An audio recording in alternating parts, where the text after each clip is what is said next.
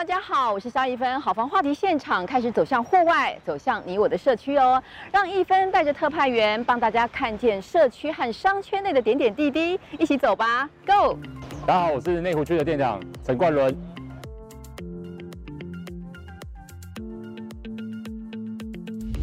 那大家对于内湖，我相信就是好山好水嘛，有很多湖泊，哦，有有水岸。然后再的话，内湖这边也有全台湾产值最高的内湖科学园区。再的话，其实大家对于内湖可能会觉得交通上面可能会比较拥挤一点哦。那其实不进来，其实大内湖包含整个大直这边，其实整个文湖线的脉络哦，以及说交通的话哦，其实走我们的天顶大道连接环东大道，或者是说走我们的北安路连接我们的北呃大大直大直桥。哦，然后接我们的富北地下道，哦，都可以到我们的呃台北市中心。哦，所以说其实整个内湖的环境以及交通发展各方面，其实都非常理想的。哦，那内湖的话也是全台北市近几年来呃人口一路的前两名。哦，我相信大家这个都可以从网络上面查得到这个资料。哦，那我所属的商圈的话是主要是负责大直这个区块。哦，那相信大家对于大直最熟悉的地方就是我们身后的美丽华摩天轮。对，好，那整个大直其实它牵涉的范围非常的广，哦，从我们的堤顶大道这边一路到我们的大直桥，好，国防部这边都是我们整个大直的重划区。那大直重划区的话，我们又细分成三个区块，这一块我们俗称是新重划区。好，那相信各位最了解的就是我们身后这个美丽华摩天轮以及百货公司。好，那其实未来大直在几年后还有非常大、非常多的重大建设，哦，包含了我们的美丽华。摩天轮后方有一个中泰的商场，也预计在明年的第一季，它就会开始营运了。哦，那再来的话，大直还有一个特色是，它是现在目前整个台北市里面重划区里少有还有很多树地可以再开发发展的地方。哦，那这边的话，未来预计这边两万多坪的空地里面，哦，都会盖非常多的商场啊，以及说一些企业总部商办。哦，那势必未来一定可以带动非常多的需求。去移入这个区域，那再来跟大家介绍一下整个大直的交通。哦，其实大家相信对于大直的交通最熟悉就是我们的剑南捷运站，我们所属的这个区域。对，那剑南捷运站一出来，后方就有一个美丽华百货。那未来的话，我们这边剑南站其实还有一个很厉害的地方。哦，在二零二三年年会有一条东环段，哦，北起会从剑南站这边，哦，那一路拉到我们的象山站，哦，就是信义计划区的象山站。那这一条东环段的话，总共有十个车站，那全部都会采用走地下的方式去进行。敬业三路哦，会采用地下的方式，然后走到前方的乐群二路，左转之后，然后进到我们内科哦，全台湾产值最高的科学园区。哦，那再一路串联到我们的松山站，然后永春站，再到象山站。哦，所以说整个把台北市最精华的一个。捷运脉络哦，整个串联在一起，所以说这边真的未来的发展是真的前途无量的。对，然后再的话，大直还有一个特色是，这边有一个全台北市楼高最高的住宅哦，就在我们美丽华摩摩天轮的后方。哦，那这栋大楼的话叫做西华富邦。哦，那其实呃包含了很多内科的一些上市柜的老板，哦，以及原本就是住在我们这边大直最知名的水岸豪宅这边的大老板们，哦，其实都是受到相当的青睐。哦，那其中包含了其实大家最知名的我们半导体的教父张忠谋，哦，其实也入手了这个社区。那这个西华富邦的话，也是我们全台北市十大名宅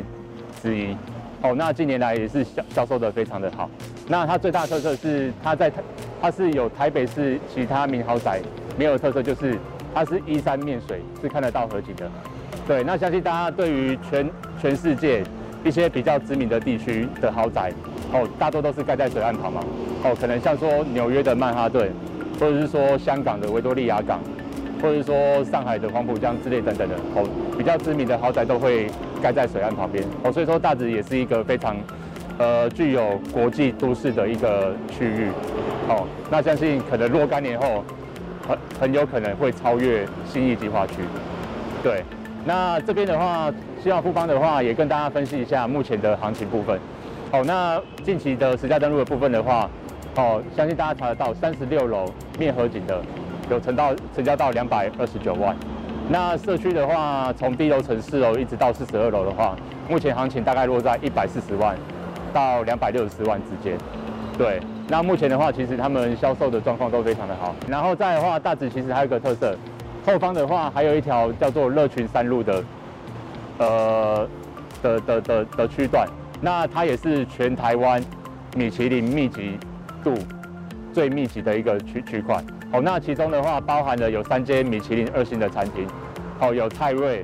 祥云、龙吟以及若。那相信大家对于若一定是最最为广泛知道的。哦，那也听说定位非常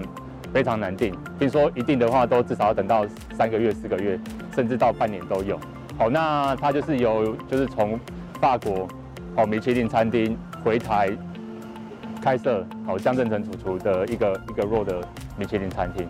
对，哦，然后再的话，相信如果有一些喜欢吃牛排的老饕的话，也一定都会知道，大直还有一个一星的米其林餐厅，哦，叫做教父牛排。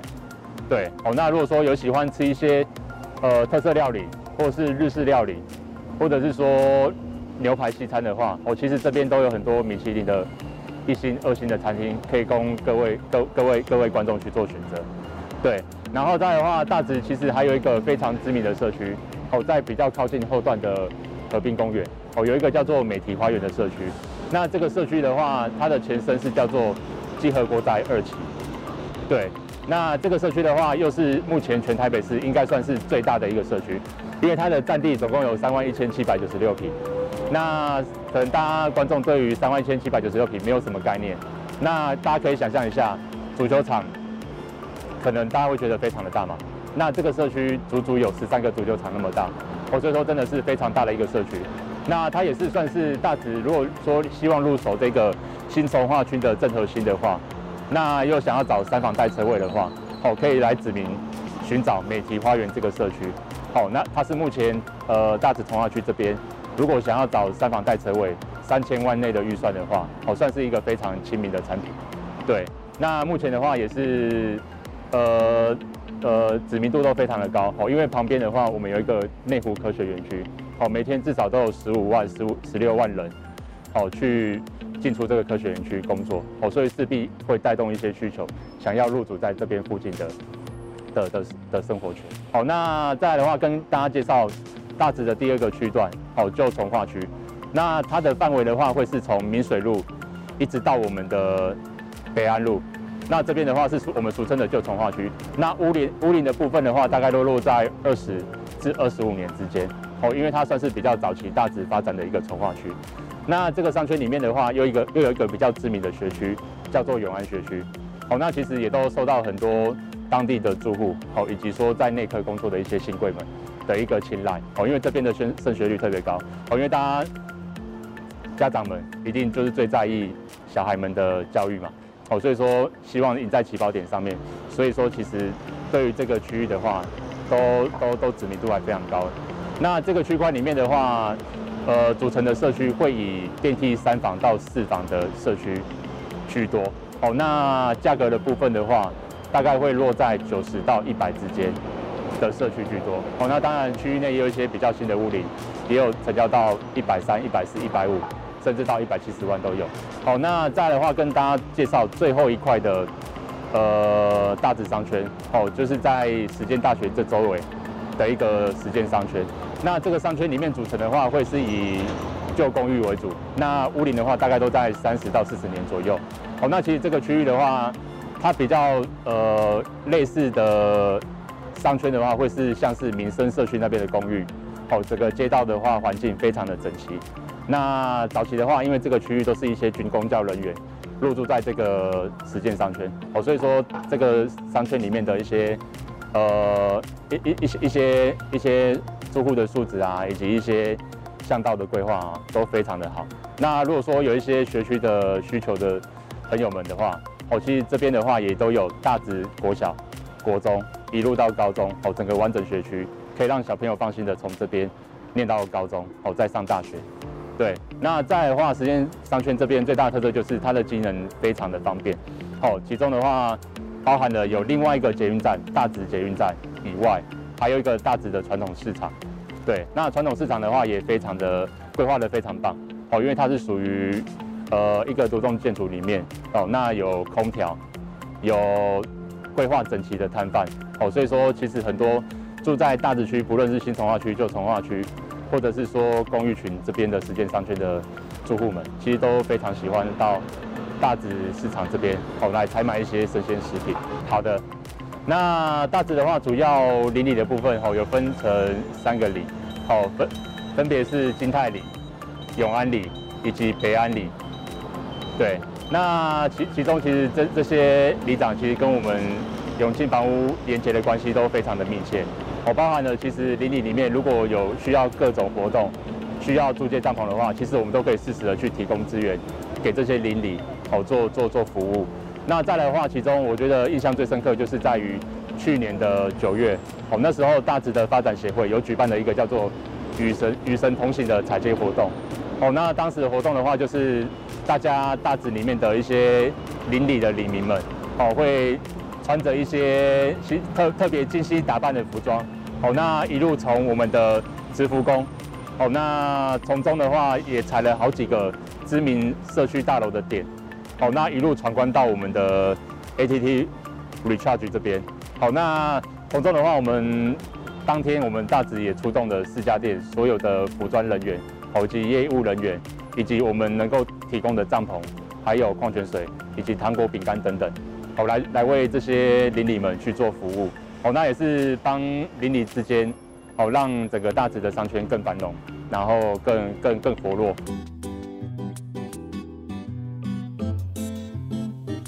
这边真的是年轻，这边的员工啊，还有客群也都是偏年轻，可是也有老人。那老人来我们这边吃饭的话，我们也会帮他煮面，比较稍微软一点，会问他说：“哎，今天你想要吃软一点还硬一点？”这样子会帮他做客制化。我们也有素食，对，因为我们这边有锅边素，然后或者是说全素的客人，啊，我们都会帮他做客制化，所以这边的餐点会比较复杂一点点。主要为什么会做餐饮，是想说，客人如果吃得很美味的话，自己做的也会很开心，这样子，然后。在这边上班的话，大家和气融融，就是上班，但因为大家的年纪相近，所以说上班处得蛮愉快的。然后老板也是年轻人，这样子，所以才会这边做了两年多，还继续做下去。上个月有一个他说他在脸书看到 IG 留言，他是住在花莲，然后他是看到脸书的留言，然后才来我们这边吃饭这样子。这个我印象比较深刻，因为那时候刚好跟客人有聊天。他说：“哇，你们的装潢其实还蛮不错的，然后开了几年这样子。”我说：“我们也开了快十年了。”对，然后他就说他在评论上看到我们，他搜寻评论，然后感觉我们的评论也蛮好的，就四颗星、五颗星这样子。所以他从花莲来，然后我想说这边我们其实，在巷弄内，然后还可以哇，还可以有花莲的人特地来吃我们这一碗意大利面。我觉得我们应该也是做的蛮好的。所以客人也才会愿意来吃吃看，这样子，因为刚好我们大家都是年轻人，然后老板也想要继续冲，他也想要多开几家分店这样子。那如果顺利的话，那也可以自己管理一家店。对，这是我的梦想。一开始比较辛苦，因为刚开始创业就是什么都不懂，然后从找店面到学习，大概只有短短两个月的时间。然后中间也碰到很多困难啊，因为一开始的人手只有我跟我老婆两个人，然后一个负责找店面，然后一个就在厨房去学，然后我学习的地方是在淡水我女朋友她哥哥的店里面，对，所以我等于是说从淡水跟台北市就是两边跑两边跑，所以过程上真的是蛮艰辛，然后对装潢一开始也是一窍不通。然后还好，就是身边很多人在帮忙，有跟我介绍，然后教导我怎么做，然后装潢要注意些什么，对啊，所以这一块比较就是一开始比较辛苦的地方。一开始因为毕竟做厨房，所以整个环境压力啊，然后都都蛮大，所以我们一开始脾气都不太好，很常在很常就是在店内。吵架或干嘛？对。然后他也是非常容忍我的脾气。可是这几年我们都是慢慢的做修改啊，然后不断进步，然后也不想让店里的负面情绪影响到整家店的环境，因为我们这边主要就是想要创造一个欢乐，然后又有梦想的一个工作环境。目前的想法就是想说，先以点接点的方式，然后我们慢慢在台北市能做出属于自己的品牌。现在目主要的目的就是在做品牌，跟规划，就是所有员工的未来的发展。因为假如说我一直待在同一家店，或者说我只经营在一家店里，我永远没办法跳脱出来，然后员工他们也没有办法去做多多的学习，或者说更能接触到老板经营面的这一块。所以慢慢的这些年就是在培养说有想要一起创业的年轻人。我们可以负我负责投资，负责规划，然后让他们有机会能从一家店从零到有都了解说哦，原来这整个流程过程，对，然后他们也可以拥有说一家店的股份，然后我们一起共同努力打造这个方向，然后十年后可能真的品牌稳了，然后每家店都有基本的获利。我们才能再做好，可能中央厨房，或者是说未来加盟的这一块，就是目前的目标大概就是这样。这几年创业真的越来越困难，就是不论是员工啊，然后房租啊、租金啊、装潢啊，所有东西都比以前贵大概三四成左右。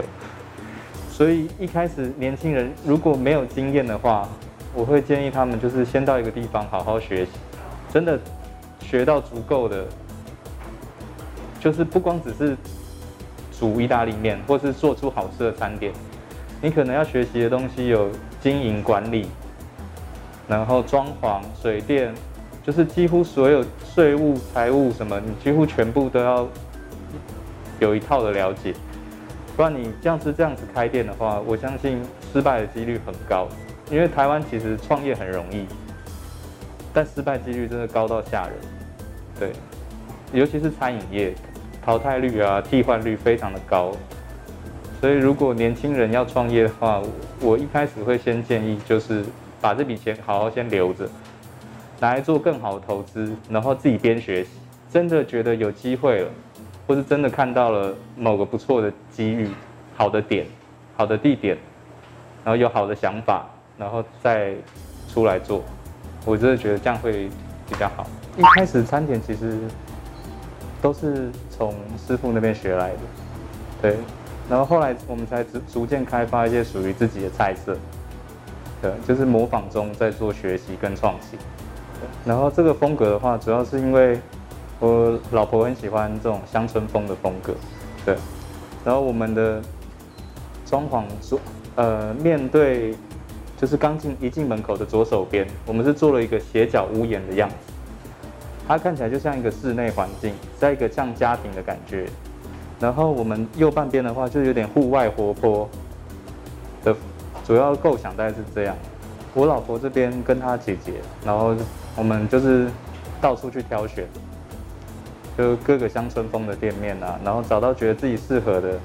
然后跟一些亲朋好友送的小摆设。我们都拿来利用在装潢上，因为一开始资金非常有限，所以我们就是能利用呃这些小东西来添加整个店的氛氛围跟气氛，而不是花很大笔的钱在装潢上面。现在就是走比较温暖暖色系的，对，就是也会让客人比较有食，据说会让客人比较有食欲。然后我们的墙面就是走那种地中海风格，它不是。一般的油漆而已，它上面有做那种有点凹凸不平，对，这些都是经经由设计师那边帮帮助我们讨论，然后建议，对，然后这些小镜子，它是说可以增加整个空间感，然后也比较用餐环境下也不会有这么大的压迫，然后想要打造的就是一个温馨然后愉快的用餐环境，对。然后主要比较有特色的餐点，目前我们是有一个是 XO 酱，海鲜总会意大利面，然后跟我们的烤饼，就是这两样东西算是店内蛮受欢迎的呃招牌餐点。当初在寻找店面，主要是我老婆在做寻找，然后我们的想法就想要针对学生族群，对，主要是因为师傅那边也是在学生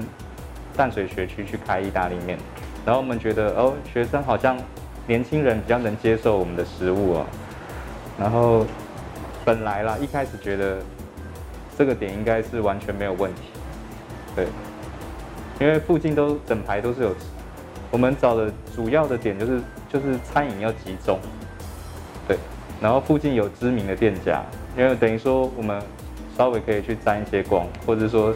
呃别人坐不下，至少可以来我们店里来用餐。一开始抱的想法是这样，然后后来刚开始的时候最困难最难受的点就是说，哎，每一家店都客满，就只有我们店里没人，就是大家甚至连尝试一些。新的店面，他们其实都不太愿意，所以我们在慢慢才想出一些活动啊、优惠啊，然后吸引一些客群，慢慢的进来，慢慢进来。首先让他们先能品尝到我们的用心跟努力，然后再慢慢的在这边慢慢才做做做起来。对，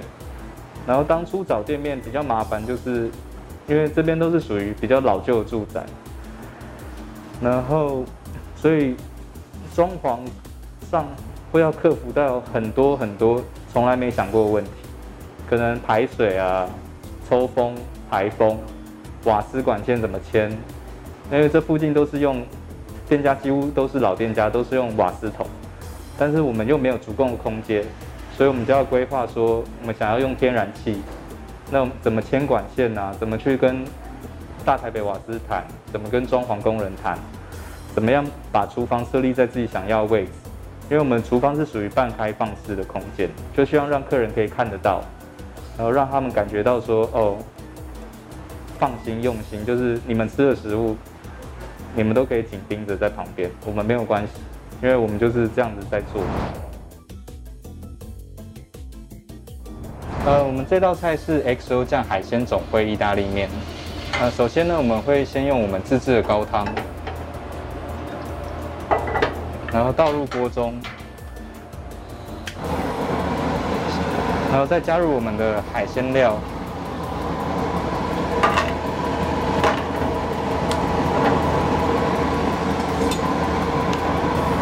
然后我们海鲜料的内容的话有小花枝、鱼片、蛤蜊，然后还有虾仁，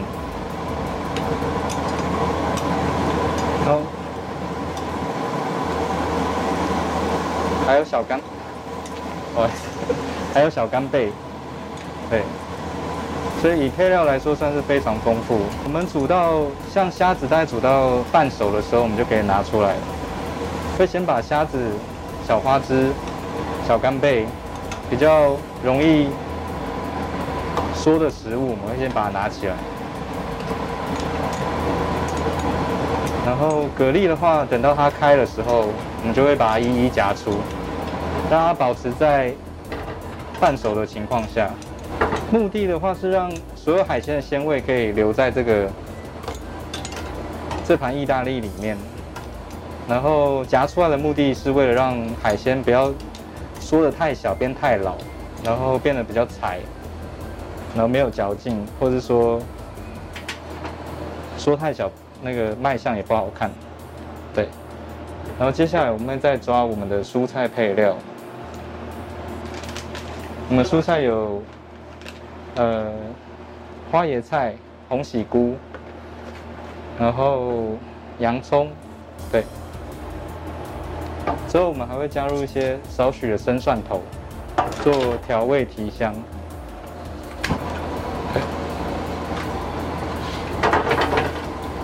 然后这道菜我们主要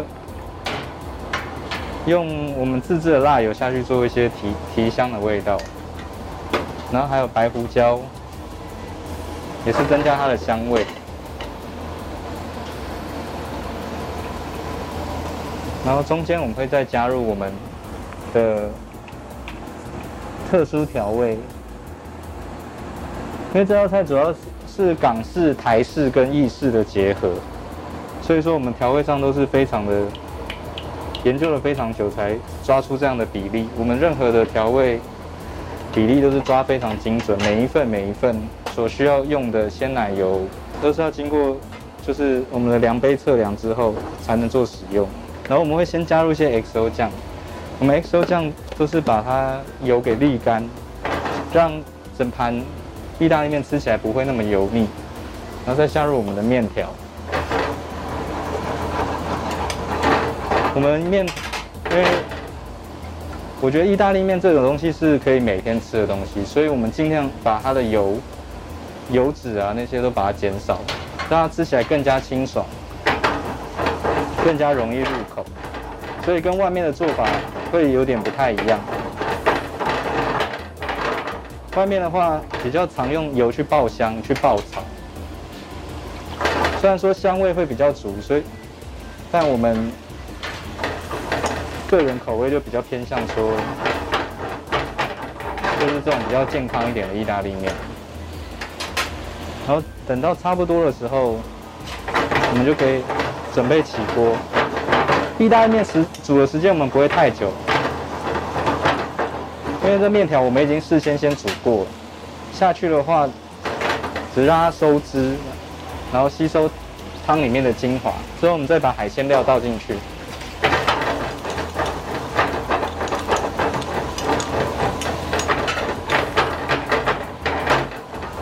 主要是我个人，我们个人口味是比较喜欢。偏有嚼劲的意大利面，所以不希望说意大利面吃起来口感是软烂。那如果如果客人跟我们讲特殊的需要的话，我们都可以再做调整。接下来就是卷面，把它卷的卷面的目的其实只是为了让摆盘比较漂亮。对。然后我们会把料理做一些整理。开盘，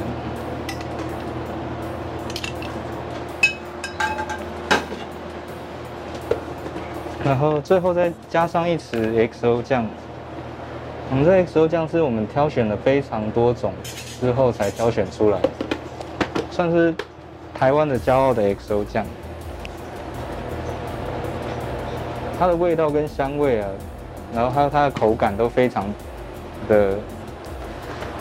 呃。都非常让人满意，所以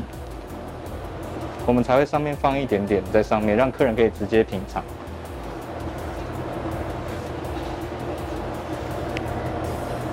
然后在经过我们修盘之后，就是我们的招牌名菜 XO 酱海鲜总烩意大利面。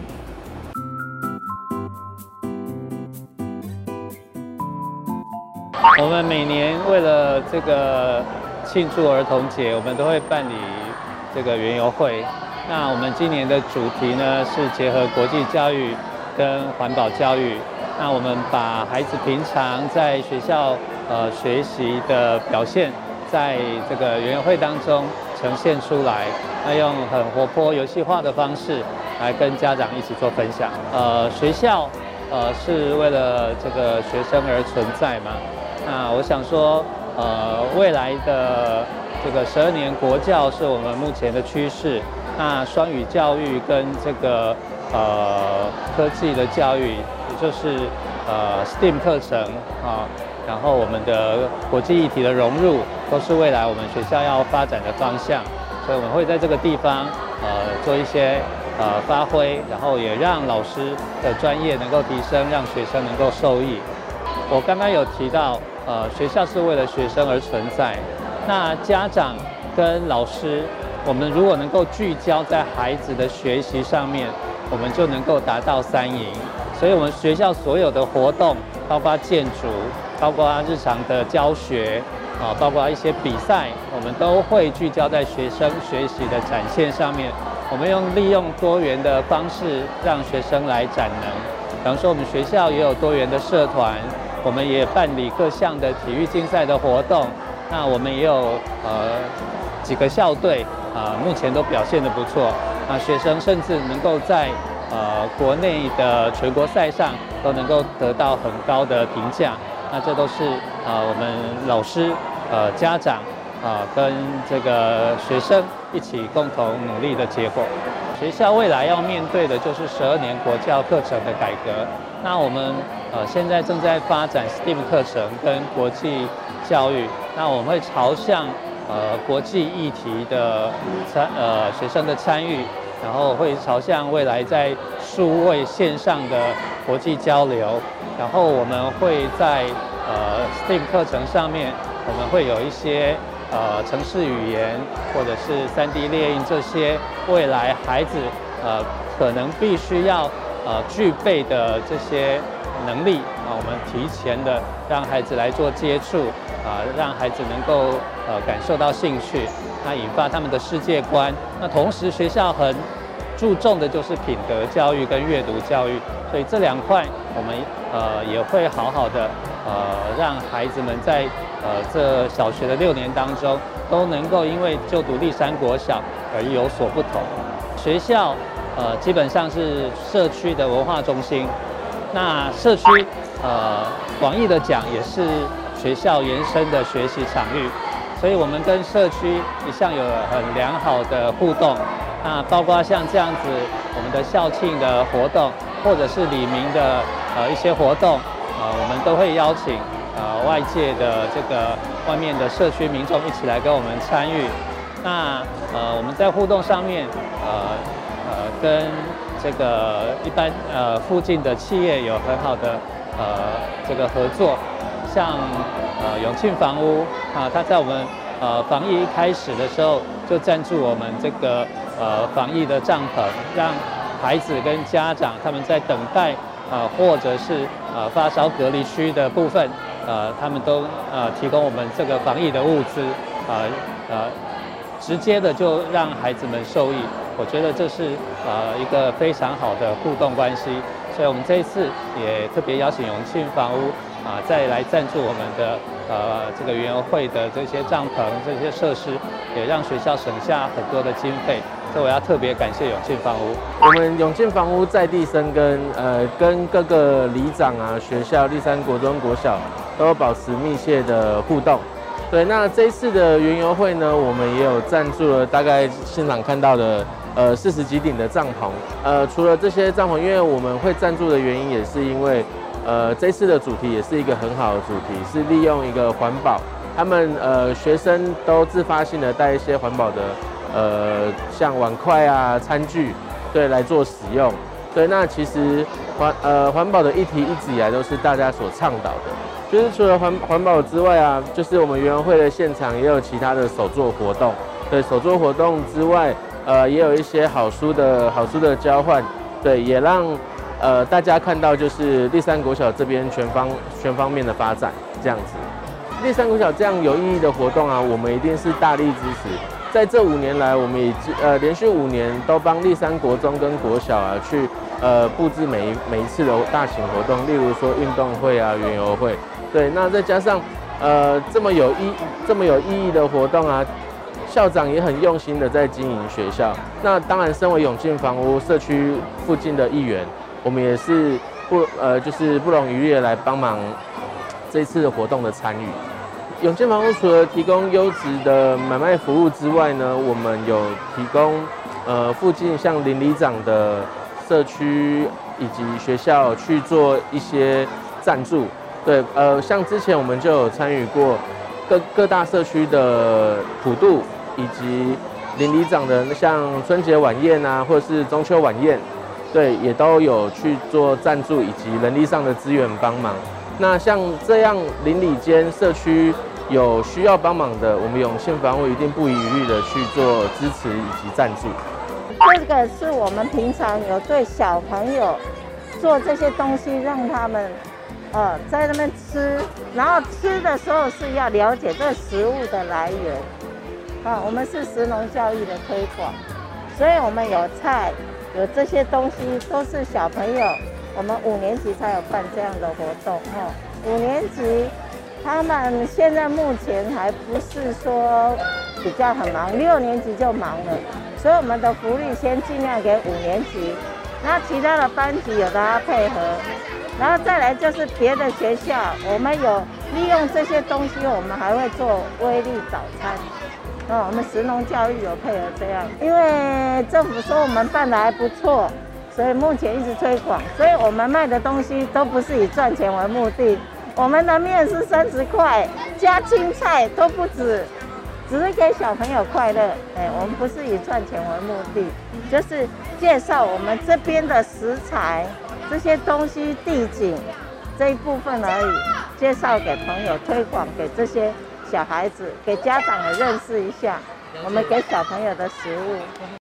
大家好，我是台北市中山区大直里的里长蔡蔡俊贤，啊，非常啊欢迎大家来我们大直里来观光啊，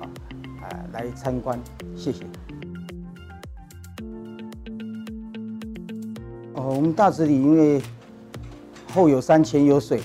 啊，我们后面有一个很漂亮的基兰山，啊，也有很多很漂亮的烟花，在花季的时候啊，也可以呃来这边啊参观赏花哈。那呃，我们还有世界大学的文教区，哦，算是一个文教区。那由于这边商业很商店很多，然后又有很多这个出名的餐厅啊，所以变成又现在又慢慢。变成一个文教跟这个商业综合的一个区域哦，所以有很多餐厅都很出名，大家都闻名而来这边来品尝美食啊啊，所以呃呃人呢呃参观的人也越来越多这样子。嗯，我上任到现在大概六六年多来哦，那呃有全面的做一个改善跟建设。那譬如说我们这最脏的防火巷，我做了二十几条。啊，全部几乎都已经都做好了，所以最脏最乱的防火巷都把它弄得很漂亮啊，铺砂石啊，做的呃做的很漂亮，美化了。然后呃哦，我们还有几个几个公园，我们的大直公园、我们的培英公园、慈安公园，还有自强公园，四大公园呢，我都把它做啊，在植栽方面跟建设方面都整个全面改造。所以公园的也也做得很漂亮啊啊，加了很多这个呃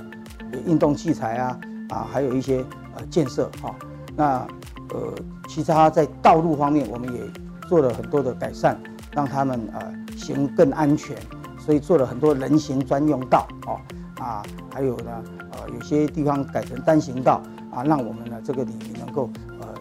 出入了能够很安全。还有很多像道路的规划是困难度比较高。那争议也比较高的，也是要必须透过民调，那啊还会还是会会有人反对，呃，我们还是要尊重这个民调哈，所以还是要克服这个困难，啊，那还有